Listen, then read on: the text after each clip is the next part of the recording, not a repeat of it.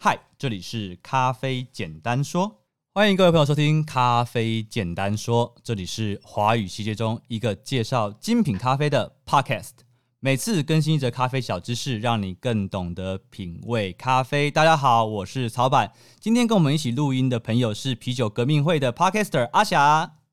Hello，大家好，我是阿霞。阿霞，你可以介绍一下你的节目跟你自己吗？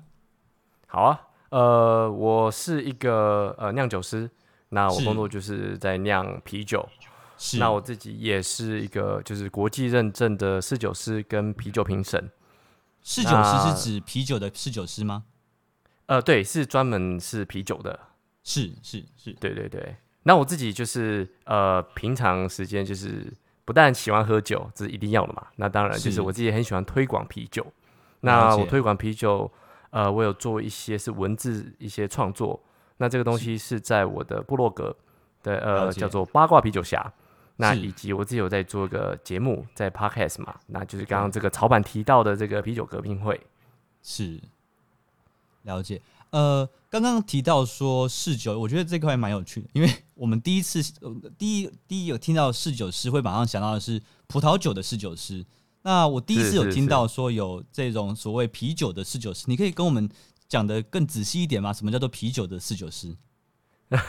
其实啤酒侍酒师，他其实就是说要怎么，他就算是一个衔接吧，他如何在这个酿酒师跟消费者中间做一个连接，这样。那我觉得这个不同酒类的侍酒师其实工作是一样的，但是因为每一个酒种所注重的点不太一样，所以可能呃专业跟真正我们在那个侍酒的这些事情上面做的事情也不太一样。那其实对讲直白就是说，我们要如何把酿酒师所想要表达的东西，借由最正确的方式、最正确的喝法，然后最然后呃用大家听得懂的语言去把这个东西介绍出来给客人，这样。了解，所以我可以换一个话说，他就是一个所谓啤酒文化的推广者，或者是把这个啤酒教育把它生根的一种一种工作者，这样对吗？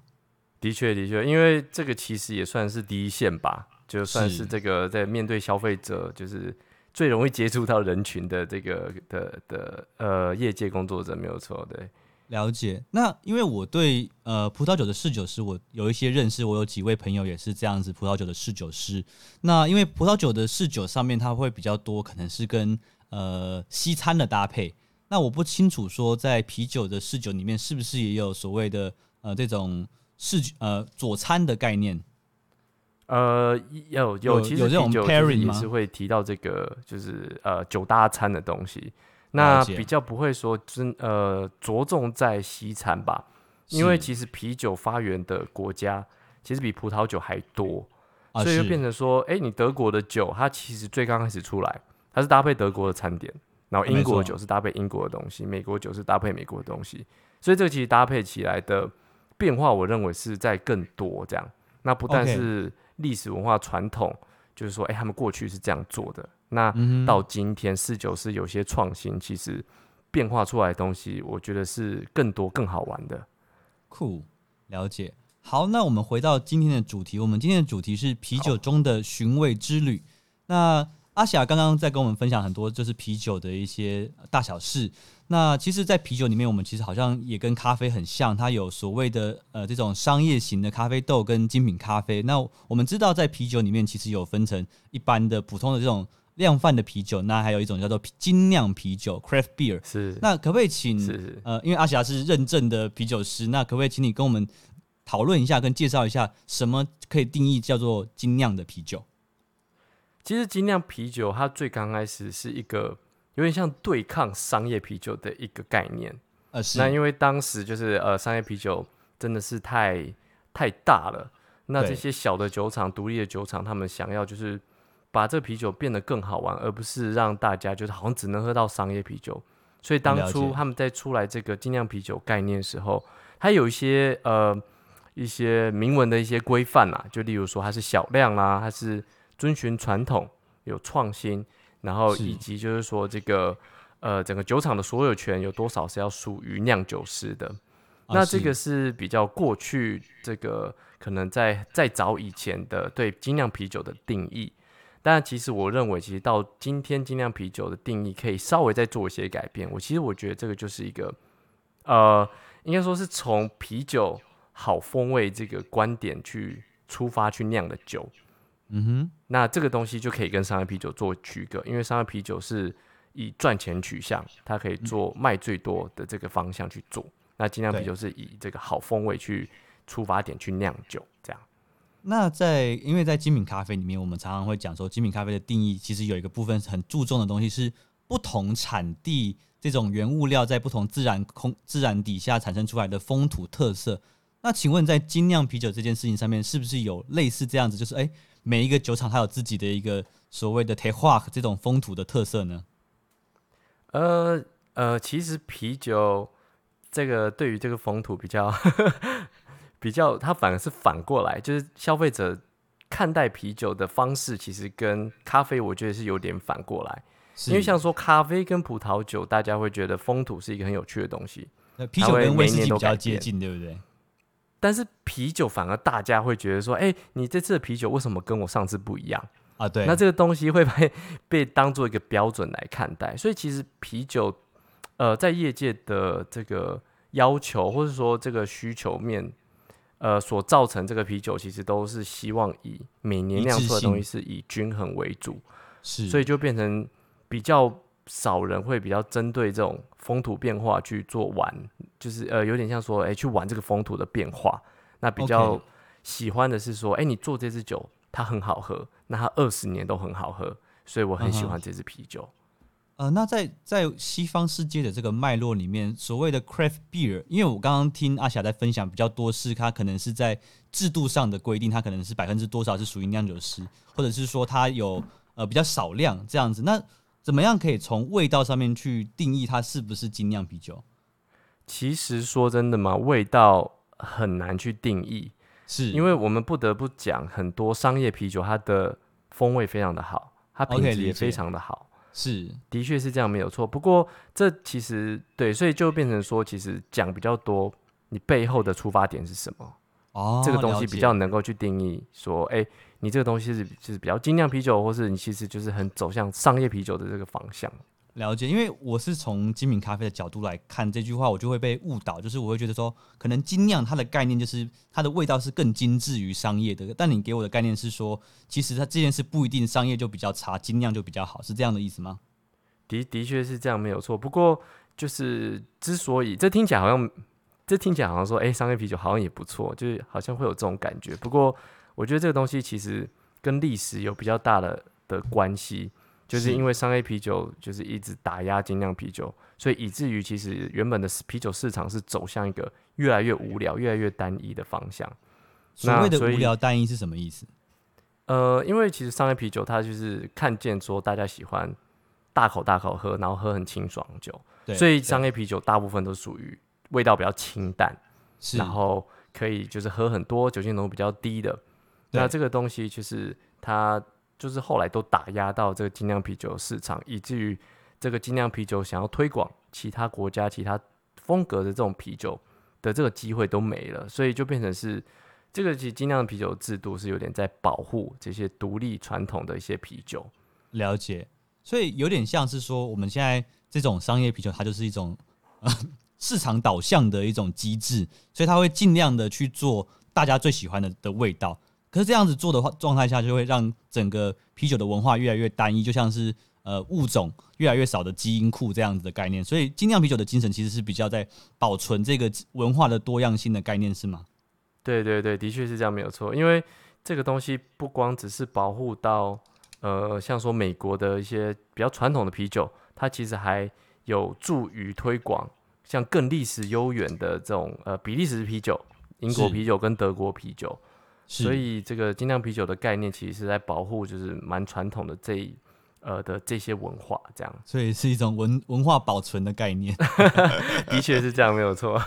就虽然说，就也不是说每个人就喜欢这种这种比较传统的风味啦，但是就是基于说，哎、欸，对于这个东西的文化是有种，嗯、呃，我也不知道、欸，就是去去去了解它的历史，然后就会觉得，就是从中间去。找到它的乐趣，这样子。哎，我觉得这个很赞。我觉得这听起来超棒的，就是因为像在咖啡，咖啡其实说实话，在精品咖啡圈里面，大家的风味也是爱好也是越来越偏向于单一的状态。比方说，就是很爱 Geisha，然后很爱一些特别的呃呃 Funky Process 的豆子，然后越来越多就大家就是可能只喜欢单一的风味，花香果香。其实我觉得在咖啡里面这种多元的精神，应该要像要跟精酿啤酒去做学习。了解，这其实单品咖啡好像走到后来也是。有一派会稍微比较偏激一点，对不对？像什么印尼豆啦，或是可能印度的豆子就比较少人会喝这样。啊，对啊，这个其实要花比较长的时间去跟消费者解释啊。了解，了解，了解。对，那我听说在之前对阿霞的了解，阿霞为了要去了解精酿啤酒这件事情，你其实之前到了美国去做产业的投入，你直接进到美国的精酿啤酒的工厂去做呃学习，然后也在那边工作。那这样的经历。对你来说有得到什么样子的新的观察吗？其实我觉得到美国当地去工作，呃，就是见识到很多真正的一些啤酒文化吧。就是呃，很多这些东西其实是书上都学不到的东西。是，而且对啊，因为其实也很少呃台湾人在这种啤酒大国。我讲啤酒大国就是美国、英国、比利时跟德国这四个国家。其实台湾人很少在这些国家从产呃，就是从事这个啤酒产业，所以我们其实好像很难去知道说，其实当地的东西跟我们可能网络上可以看到资料，我们书上可以看到资料相差有多少，嗯，或者是那个在情境里面深刻到体会到的那个差异。所以我觉得我去美国之后，我就是就是大大见识到说，哇，啤酒品质的这个程度可以非常的。高，那酿酒师的坚持这个程度有到哪里？然后还有消费者喝酒的狂热有多少？这样，然后甚至就是说啊，啤酒节啊这种盛况啊，哦、其实这都是冲击，我在台湾其实没有办法想象的。了解，哎、欸，所以它是有点对你来说是有点像文化冲击这样子，就是一个呃从来都没有在台湾感受到的的，的经验，对吗？对对对，就是一小部分是我可能以前有听说过，或是可能在哪里看过，但其实更大一部分就是。其实我根本 就没有机会去了解。那我到当地之后，就是直接在当中去沉浸在里面，这样。你有没有遇过什么事情？蛮有趣。你有没有遇过什么样的事情是你觉得就非常惊讶，就是你完全没有想过它竟然会这样发生在美国的时候？呃，我觉得，呃，我觉得是酿酒师对酿酒的一些坚持吧。是，就是其实大家可以想象说，哎、欸，其实台也可能台湾很多酿酒师他们在酿造的时候，可能比较。呃，比较嗯，遵循自己的意思一点，那可能那酿出来的东西，可能就会觉得说，哎、欸，为什么好像没有美国酿的好？美国也没有说多厉害啦。但是事实上，美国的酿酒师很多，他们其实是注重非常多、非常非常小细节。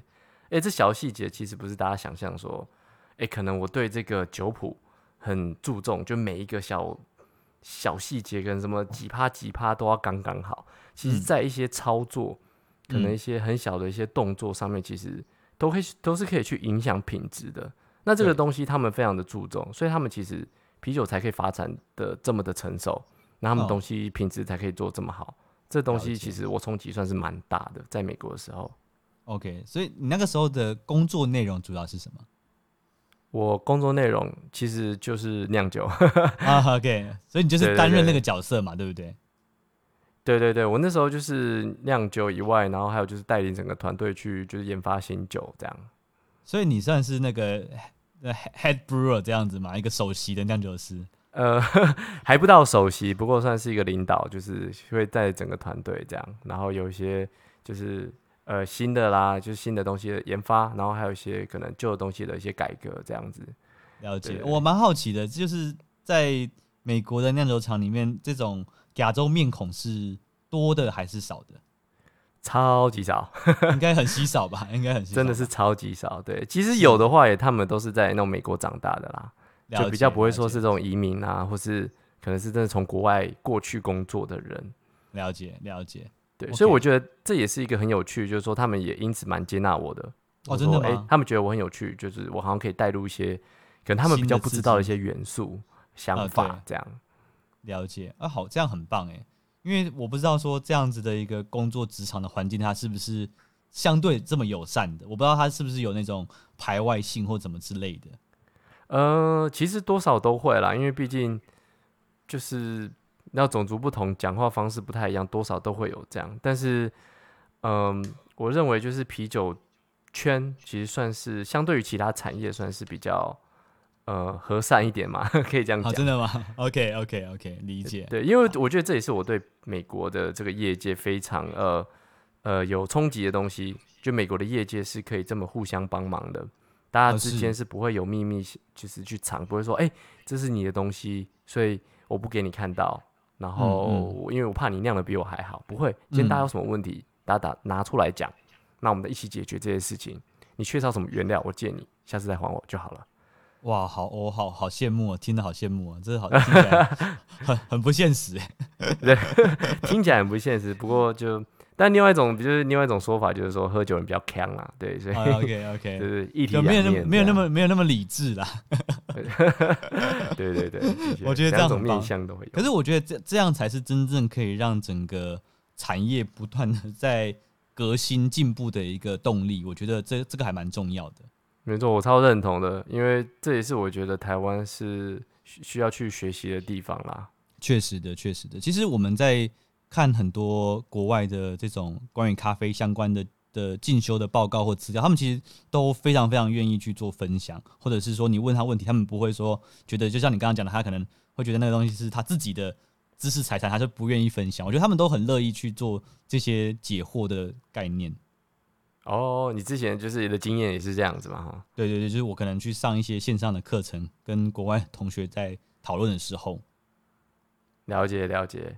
第三个，我们想要跟阿霞讨论的是，啤酒革命会是你创立的一个 podcast 的节目，它是一个致力于分享啤酒知识跟啤酒文化的一个 podcast 节目。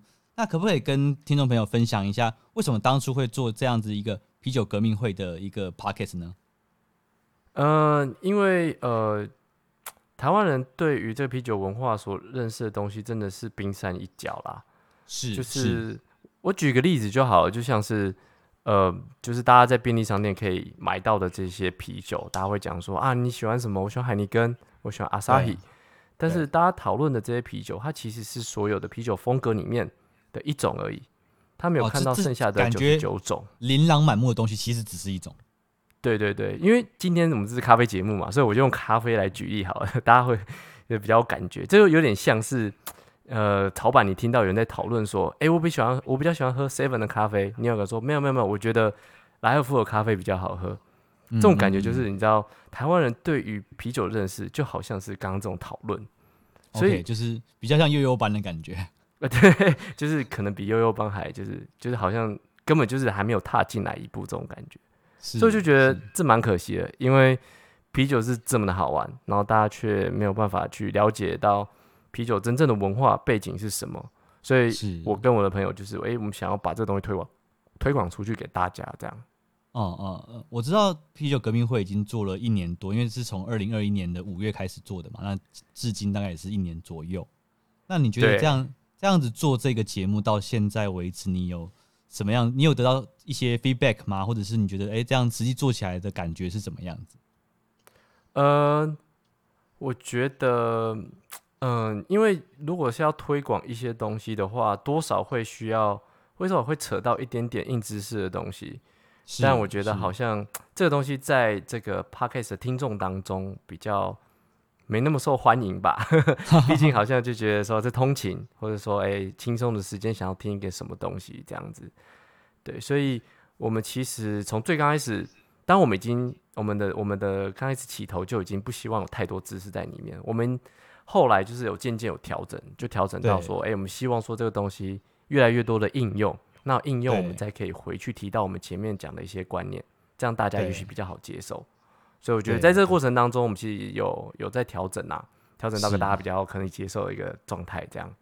我完全能够理解你的挣扎，你知道吗？是，对，我记得这个咖啡简单说前一百集就非常的知识，从这个处理法开始讲。啊，我不知道那个哈扣的东西，这个、我觉得那个就是先先奠奠定一个基础啦。那剩下要怎么样去让节目变得更好听，这个也是我一直身为创作者的一个课题。是哈，是哈，不太容易。不过我觉得，不过超版，我觉得你把前面把一些知识给建立起来之后。你可能到前面到后面的时候，可能提到类似的东西，你可以再让大家回去听。我觉得这样也蛮好的。不不过前面音质太差了，就是有点 遗憾的东西。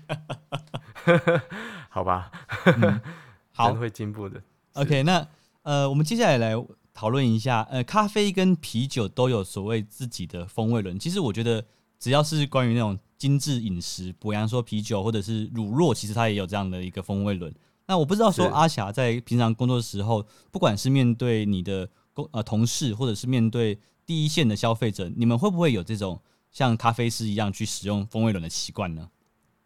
呃，其实呃，这个风味轮使用状况，我觉得跟草板之前以前很常提到的，其实就这东西它其实是外国人发明的嘛，嗯、所以其实风味轮上面的东西其实都是像你最常讲黑醋栗，就台湾人不知道黑醋栗什么东西啊，没有错。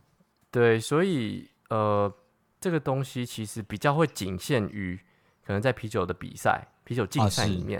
啊、OK，是因为就是有个共通语言嘛，大家就是评审之间有个共通语言。那另外一个就是给消费者的。对，所以其实如果你提到讲的是工作的话，反而不会耶。像是我跟我同事，哦、是对，我们在 QC，我们可能在啊品饮一支酒的时候，其实我们聊的东西都非常的。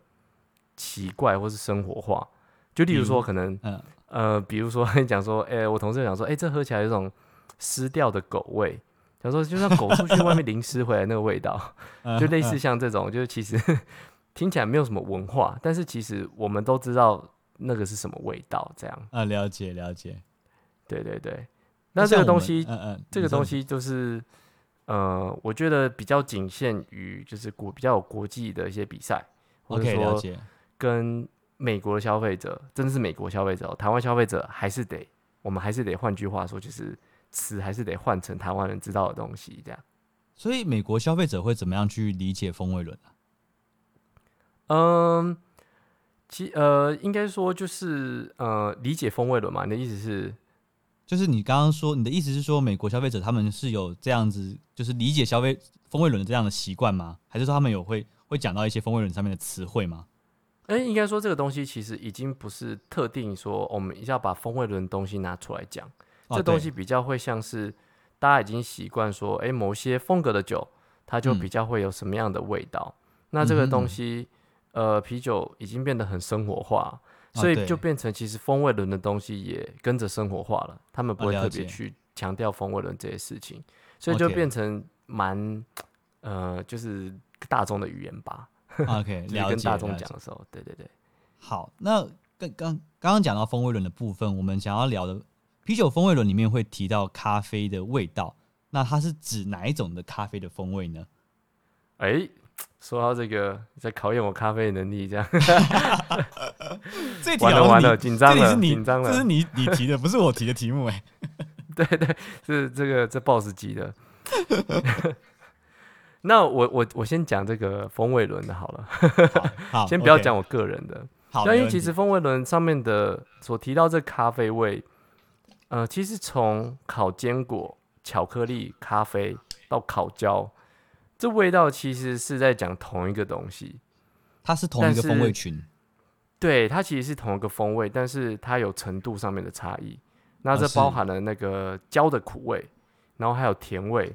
那所综合出来之后，就变成说，哎、欸，这种味道它其实淡一点，就是烤坚果；再强一点，变巧克力；再是咖啡；再是烤焦。嗯哼，嗯哼，对，所以我认为这咖啡比较像是，呃，可能这个商业咖啡的的一些配方豆那种，就是可能焦味比较重的这种咖啡，这样。Okay, 对，在风味炉上所表示的其实是这一个。哦，我们可以理解成就是它是所谓的那种焦糖化程度的。风味群吗？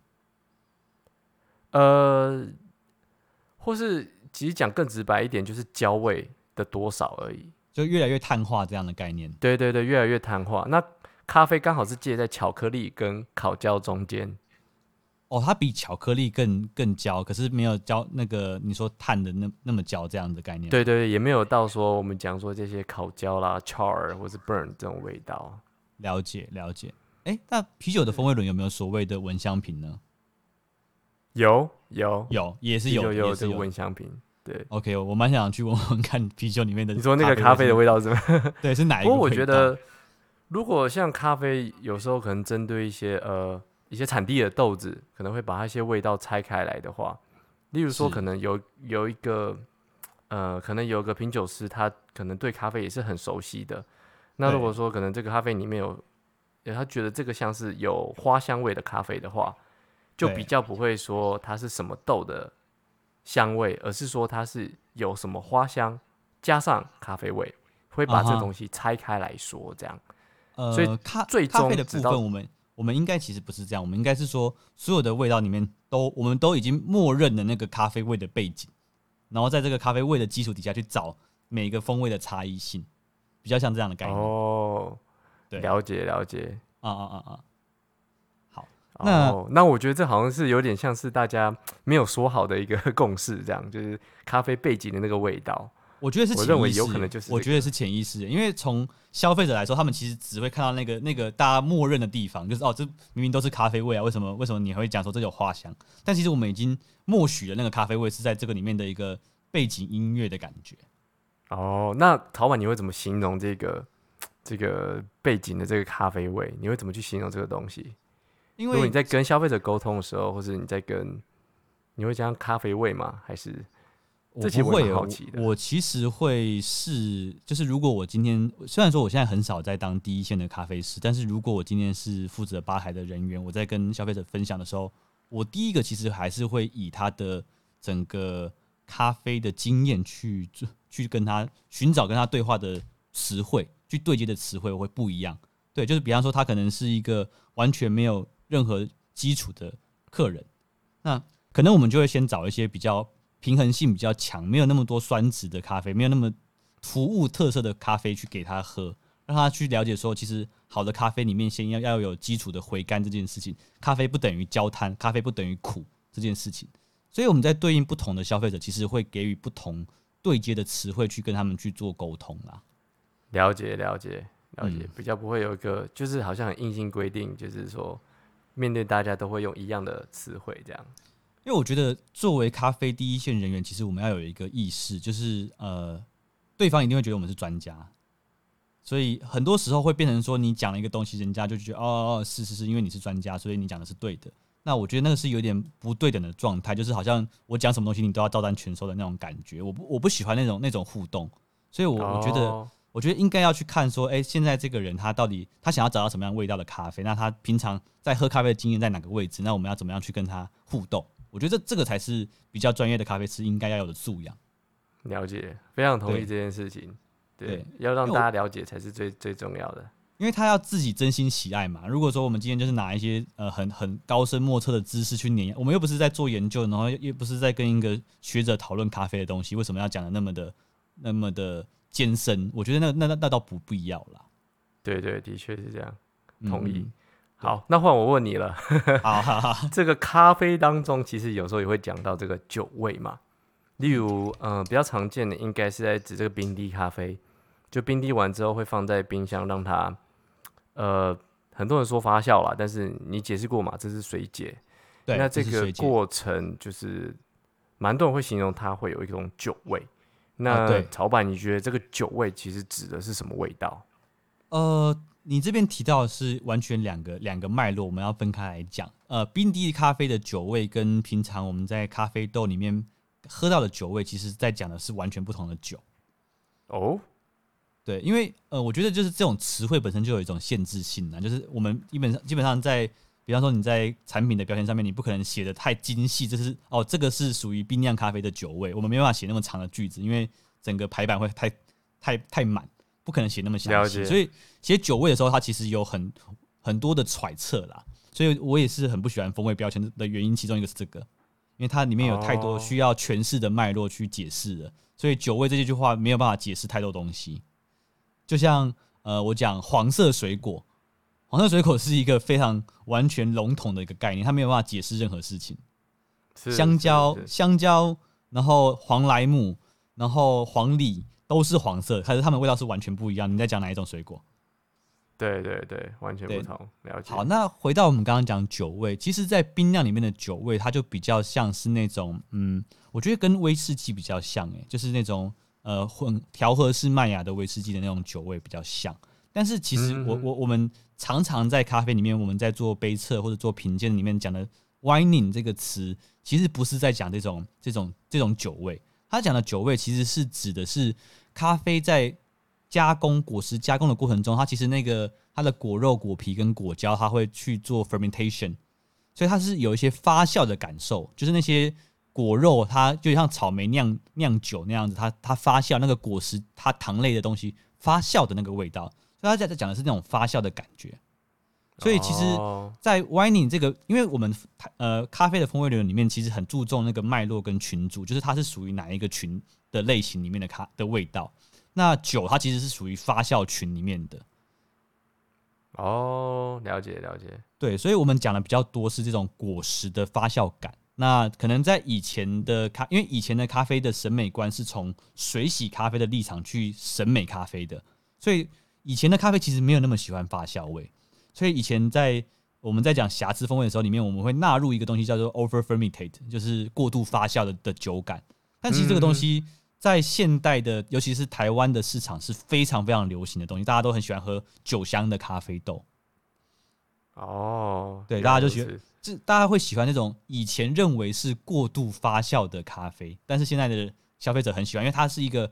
非常具体的风味，对于那些比方说很虚无缥缈的百合花、很虚无缥缈的茉莉，那个酒味对他们来说是很真实、很贴切，而且他可以感受到的一种味道。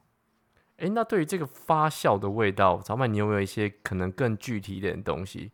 因为发酵其实蛮、啊、明显，因为可能台湾是一个发酵大国，豆腐乳，豆腐乳嘛。对，因为很多的日晒咖啡，其实就是你我们磨开来给客人闻，他们会感受到那种像肉松、马虎的味道，或者是像那种豆腐乳的味道。因为他们大部分消费者没办法一马上间就是讲出这个味道，我就说是不是很像豆腐乳？他们就觉得哦，对对对，就是豆腐乳的感觉。哦，了解了解。而且这个东西还蛮有趣，我之前在前面的 podcast 应该有提到说，其实呃，对于发酵这件事的接受度，跟这个国家是不是处在接近赤道的地方有关系。因为越接近赤道的地方，它对于发酵的食物是越熟悉的，所以或者是你看像像一些菠萝蜜、凤梨这些东西，其实它其实都略略带有一些发酵的感受。那所以这些亚洲热带的国家，其实消费在咖啡消费市场里面，其实他们对于发酵感是接受度是很高的。那相对于像可能像在北欧这样的国家，他们平常比较没有这种这种豆腐乳的这种产品，他们对于发酵就特别的敏感，他们的那个阀值就比较低，他们不能。接受太强烈发酵的咖啡味哦，因为东西放外面就是等于是像冰箱一样这样 啊，对，所以你看像日晒豆的最大市场两个，一个是亚洲，一个是阿拉伯。哦，原来如此。对，所以其实跟啤酒很像，它就是会因为不同地区的饮食文化去做一些喜好的变化吧。对，的确的确是会这样。然后以及就是大家、嗯、对。就是对于这酒精的这功能性也会有点差异，这样。其实咖啡应该也会吧，是就是可能大家如果只是为了说早上是需要清醒，就是比较偏功能性的这个东西。嗯嗯嗯，很多人都是从功能性转换到对于品味的追求。其实这个不一定啊，这个还还是蛮蛮看个性的，不一定说你喝的很多，你就会突然间想要开始品味咖啡。这这个真的是不一定。嗯，了解了解。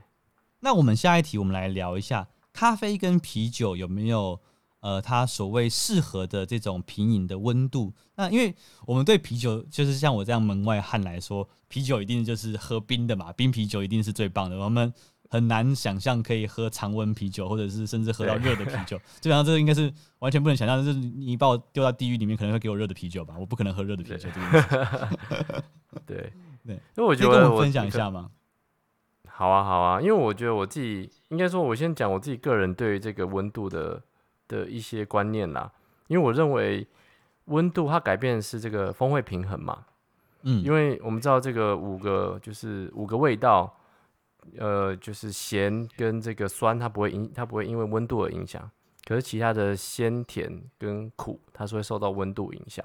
你说的影响是指说物体、客体本身的味道的影响，还是说人的受气的感受的部分的影响？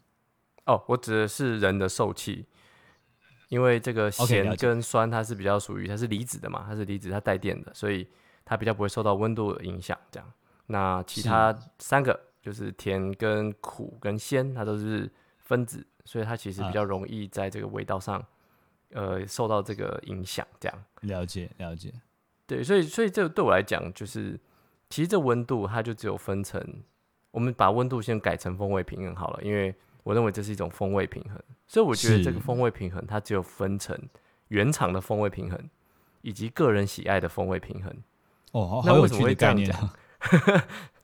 其实这这其实很很很好理解，因为这支啤酒它酿出来，酿酒师希望你喝到什么味道，是那其实这个东西就会有个相对应的温度，嗯，所以我就把它称作是哎比较接近说原厂的这个温度，原厂的风味平衡。嗯、那至于消费者自己拿到手上，他想要用什么样的温度去喝，这是比较偏向可能个人喜爱的这个风味平衡，就就见仁见智了。对对，就是见仁见智，的确是这样，没错。嗯，对。那我所以我觉得，就是大家在喝啤酒上面的话，就是还是可以呃，先从这个大家对于不同的啤酒风格，去针对它的推荐温度去试试看。嗯，那当然，如果觉得想要冰一点或是温一点，嗯、例如说，为什么很多人他们喜欢喝超冰啤酒，还要加冰块？嗯、因为这个冰一点的话，其实苦味。遮盖的还蛮多的，那这个怕苦的人，他可能就比较能够接受啤酒，嗯，对。那我觉得这个无妨。当你如果你具有喝到说这个原厂设定的这风味平衡，你觉得不喜欢，嗯、那我觉得你再把它改成就是你自己个人喜欢的温度，嗯、那我觉得这个是就是很 OK 的一件事情。这样。那我想要追问一下，苦味是不是在精酿啤酒里面很重要要去欣赏的一个特质呢？呃，对，其实。嗯，其实苦味好像是大家对啤酒的一些印象，可是其实我们从更传统的啤酒来看的话，它不是真的要做苦味啦。是，当初只是因为这个啤酒，它就是因为没有，因为以前这个技术不好，所以啤酒全部都酿到酸掉。然后他们就想要借由一些香料啦，加有一些有一些植物类的东西去掩盖这种酸败的东西，这样。OK，那其实很多香料，他们其实不懂利用，或者说可能有些香料的特质就是都是比较偏苦的，所以这也导致说其实后来啤酒是苦味比较重，这样。了解，了解。对对对对，OK，大概大概是这个脉络吧。其实啤酒最刚开始没有真的要苦啦，OK OK，说真的要苦死大家这样。那真的是后来因为我们对啤酒的偏见。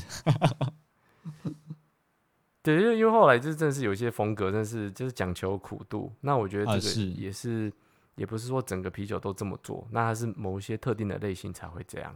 了解。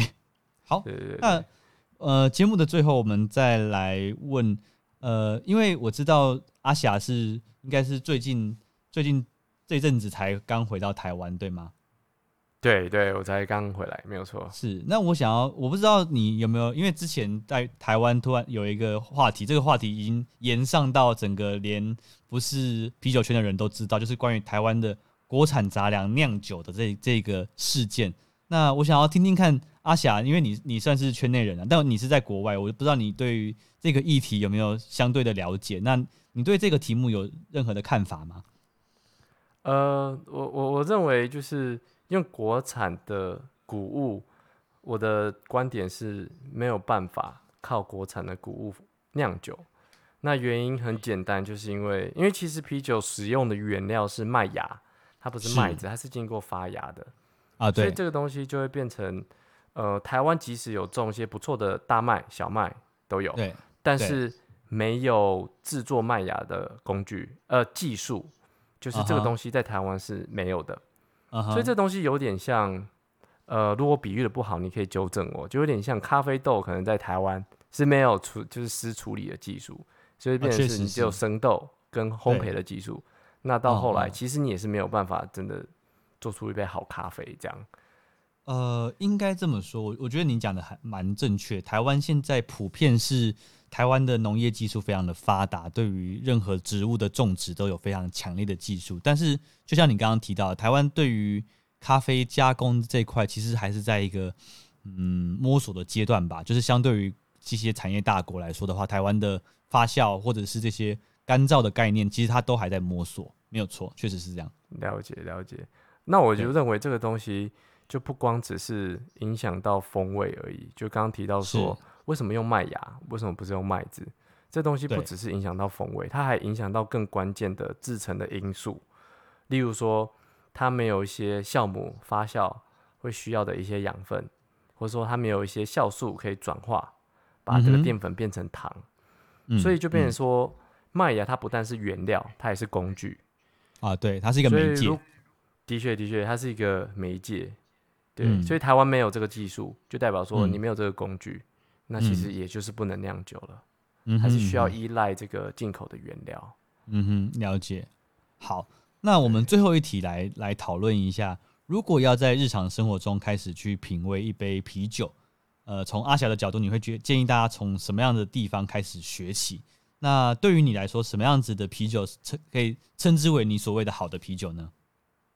嗯、呃，其实我觉得啤酒，对啊，好玩就是因为变化多端嘛，所以真的。不要讲说什么样的啤酒比较好，但反而，呃，其实如果大家有兴趣的话，可以听我们的节目。我们其实，在前几集都一直强调一个东西，就是你要找到一个健康的啤酒。健康的啤酒就是它是新鲜，它是保存好的一个东西。因为这个保存好的东西是可以，因为如果这个啤酒没有经过好的保存，那或是它不够新鲜的话，其实这支酒再好再贵，它都会变得超难喝。啊，跟咖啡一样。对，如果我觉得咖啡，比喻就可能是你可能泡好了，然后可能过了五个小时才给客人、嗯、这种感觉，嗯、那这个东西它其实根本就已经没有原来的味道了。或者是你把豆子放在很不恰当的地方，呃，对，或是拿砍豆机之类啊，对对对对对对，对，所以我觉得，呃，我会推荐大家，如果想要喝啤酒的话，先从就我觉得可以去找一些，就是例如说，其实最简单，你去看保存期限，是，那你买的时候你去看，那你觉得这东西，哎，你看到这个东西是新鲜的。那我就觉得就值得去喝。那我觉得先喝再说，嗯、因为真的啤酒非常多的东西。嗯嗯。嗯那慢慢喝，去喝新鲜的，去体会说这支酒它的特色是什么，然后慢慢去找到不同种类的啤酒，找到自己喜欢的。嗯、我认为这个东西就会越玩越有趣。这样太棒了，感谢阿霞今天愿意来跟我们节目跟大家分享关于啤酒的相关的知识。好，那今天的节目，OK，非常感谢。那今天的节目就到此为止。那我是曹板，如果有任何的问题，都非常欢迎到我们的信箱，或者是到 Grace Coffee 的 Podcast 底下留言。那大家如果喜欢的话，也可以到我们的 Patreon 去做赞助。好，那感谢大家收听，我是曹板，我是阿霞喽。好，我们下期再会，拜拜。